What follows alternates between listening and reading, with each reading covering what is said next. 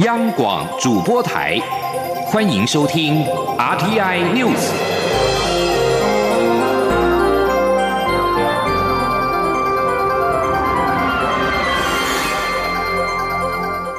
听众朋友您好，欢迎收听这节央广主播台提供给您的 RTI News，我是张顺祥。中国三年之内夺台湾七个邦交国。美国总统川普前资深国务院顾问惠顿二十二号呼吁，北京每夺台湾一个邦交国，美国就该派一位阁员访台作为反制。他也建议美方让台湾总统以及外交部长访问华府。华府智库哈德逊研究所二十二号举办座谈会，惠顿指出。由于断交会降低台湾从事外交的能力，美国必须让台湾再变完整，或者是恢复平衡。故较直接的应对策略，就是只要北京每成功夺取台湾一个邦交国，美方就派一位内阁级官员访问台湾。惠顿表示，同样的，若中国阻碍台湾参与世界卫生组织。美国就该派其卫生及公共服务部长，或者是主管美国服务卫生军官团的四星上将访问台湾，以弥补北京对台湾外交能力所造成的损害。惠顿强调，这么做不是为了激怒中国，而是为了北京政治作战制造明确可预期的后果。澳洲媒体报道，一名坦言在香港、台湾以及澳洲涉及到间谍行动的中国叛逃者，提供有关中国政治干预的资料给澳洲，并且寻求政治庇护。据称，他以假身份渗透台湾，企图干预选举。叛逃者因译是王立强，已经把在香港的中国资深军官情报官员身份资讯交换给澳洲反间谍机构。还提供这些官员如何在香港、台湾、澳洲筹资以及领导活动等细节。王立强说，他自己也在这三个地点参与渗透跟扰乱活动。五名因为涉嫌贩售异议书籍而被抓到中国审问的香港书商里面，他有参与绑架其中一人。王立强接受媒体访问时，揭露有关北京当局如何隐秘控制上市企业，以资助情报活动细节，包括了监控异议者建党，以及把媒体组织纳入到麾下。根据报道，王立强目前持观光签证，跟妻儿住在雪梨，已经申请政治庇护。他说自己若回到中国，会被处死。回到台湾，关注的是二零二零总统大选。民进党日前推出护国会保台湾进步席次系列竞选影片之后，却接获支持者通知，影片遭到中国的网军恶意的变造，并在网络上散布。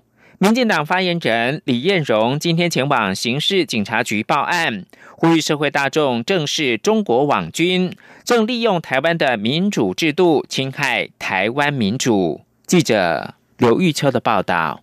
大选进入倒数，为抢攻政党票，民进党日前推出让民主与进步成为国会的多数，护国会保台湾进步席次系列竞选影片，在网络上获得极大回响。短短一天之内，超过二十万的观看数，上万次的分享。但民进党却接获支持者通知，这部竞选影片疑似遭到中国广军变造。针对竞选影片遭到恶意变造，并在网上散布，民进党发言人李彦荣二十三号代表民进党主席。卓荣泰前往内政部刑事警察局报案，并批评变造者已经触犯著作权法、刑法的诽谤罪、行使伪造文书罪，严正呼吁民众切勿转传。李彦荣强调，从影片的剪接、字幕来源、字幕拼凑、配音等，民进党合理怀疑这部变造的影片是中国专业的网军所为，且发布的账号显示所在地为中国杭州。民进党要严厉谴责，并呼吁民众应正视中国介入选举的严重性。就连民进党身为执政党，都成为中国广军介入台湾选举的最大受害者。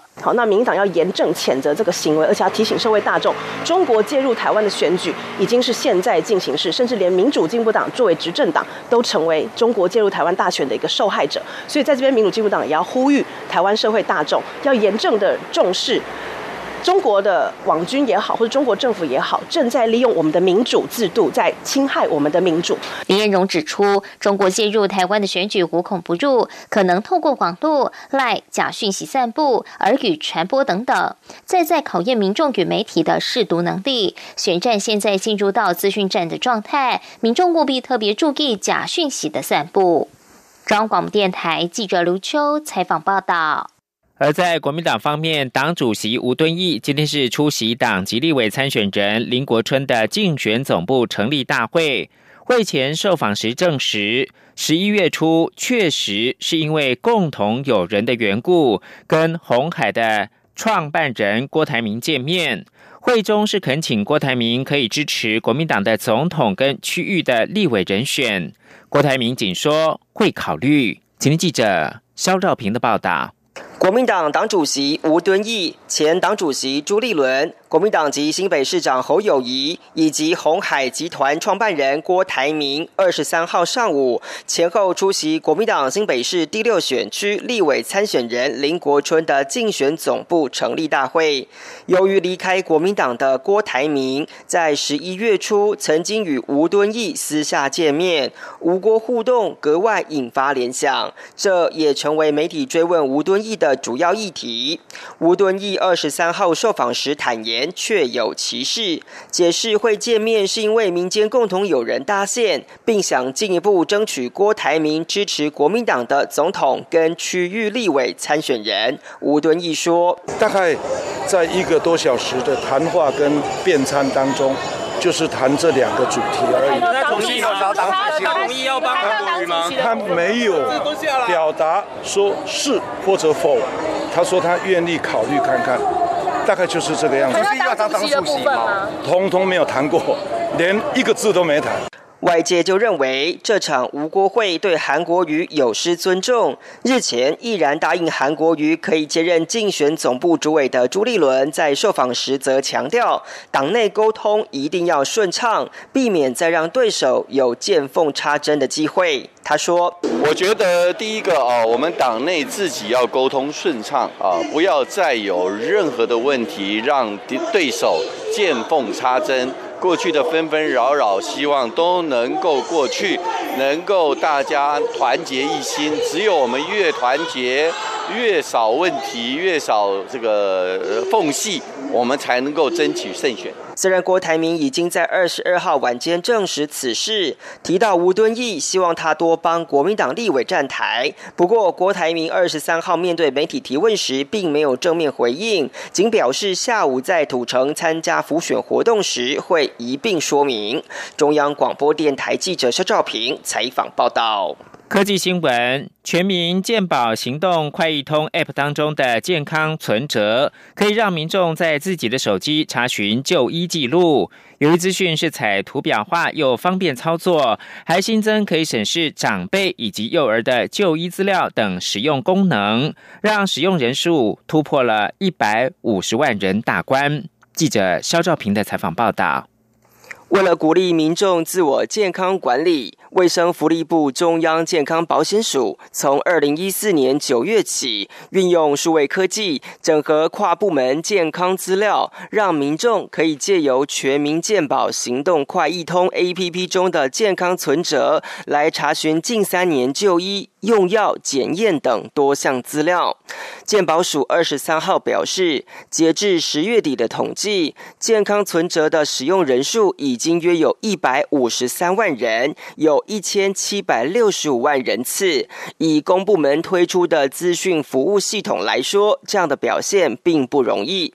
不过，健康存折并不是一开始就受到好评，原因是二零一六年十一月以前的系统不仅认证程序繁琐，呈现的资料还是医疗人员使用的专业内容。但是进阶改版为手机认证，并以视觉图表为主的二点零版上线后，使用人数就持续增加，再加上不断扩充使用功能，人数更是在今年明显攀升。健保。保署企划组组长张玉璇说：“你的一点是什么东西？一点零都是表格，你知道吗？你看的那 data 就跟医生看的那个 data 是一模一样的，你会想看吗？二点零的时候就变成是可阅读性的，我们就转化比较视觉化的内容。而这套平台建制经验，也多次在国际会议场合吸引其他国家目光。张玉璇指出，全民健保的巨量资料对想发展 AI 医疗的国家很有吸引力，而健保的云端资料格式、后台管理等，很多国家也表达高度兴趣。他说，不管是在所谓的公共卫生的追踪、监测。管理上面，或者是卫生教育，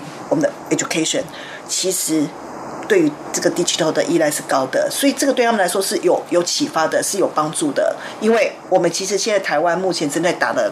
国际品牌叫做数位医疗招呼，全民健保在数位医疗的成果，已经成为亚太各国医疗政策交流合作的一大重点。不仅能与各国建立实质合作关系，也能让世界看见台湾的数位医疗经验。中央广播电台记者肖兆平采访报道。台湾人道建筑奖二十二号公布得奖名单，专业组的前三名从缺，学生组首奖是由土耳其的海峡大学学生阿尔帕夺得。评审团表示，得奖学生提案大胆，而且具有开创性，深刻了解基地的环境。